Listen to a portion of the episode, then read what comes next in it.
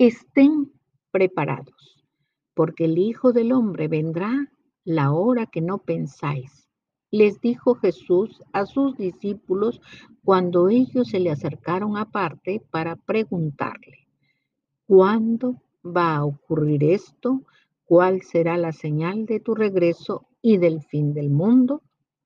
Antes de responder a estas tres preguntas, vamos a saber quiénes son los discípulos de Jesús y cómo se les representa en la palabra de Dios. Primero, los discípulos son los seguidores de Jesús y representan a la iglesia que Jesucristo compró con su preciosa sangre y que nació cuando Él murió. Y dice así la palabra de Dios. Al acercarse a Jesús, vieron que ya estaba muerto.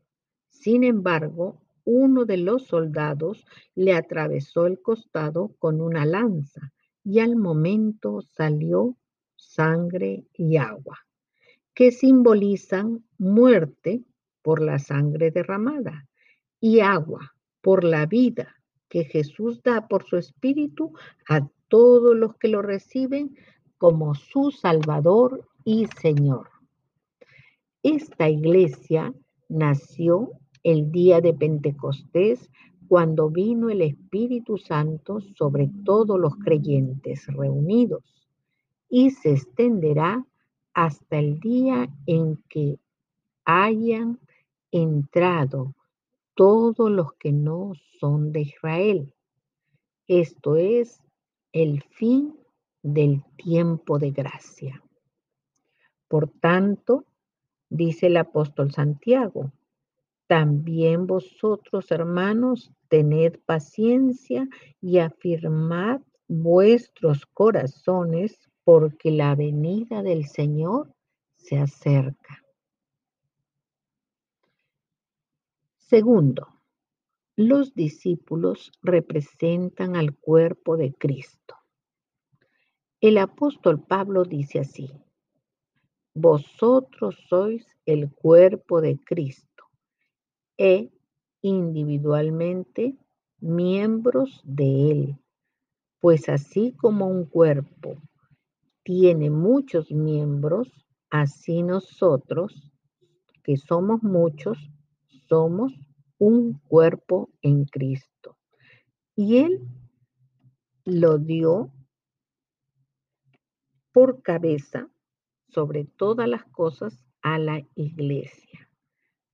Porque el marido es cabeza de la mujer, así como Cristo es cabeza de la iglesia, siendo el mismo salvador del cuerpo. Y así como el primer Adán cuando despertó reconoció a Eva y dijo, esta sí que es de mi propia carne y de mis propios huesos, así el segundo Adán, Jesucristo, nos reconoció como miembros de su cuerpo, de su carne y de sus huesos. Tercero, los discípulos representan a la novia de Cristo quien con mucho sacrificio y amor escogió para ser su esposa. Y dice así el apóstol Pablo, esposos, amen a sus esposas como Cristo amó a su iglesia y dio su vida por ella para santificarla, purificándola con el baño del agua acompañado de la palabra para presentársela a sí mismo como una iglesia gloriosa, sin mancha ni arruga, ni nada por parecido, sino santa y perfecta.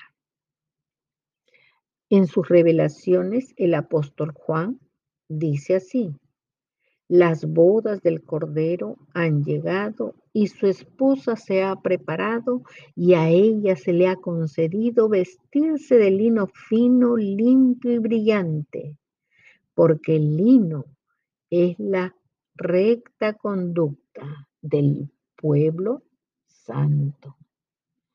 Amén.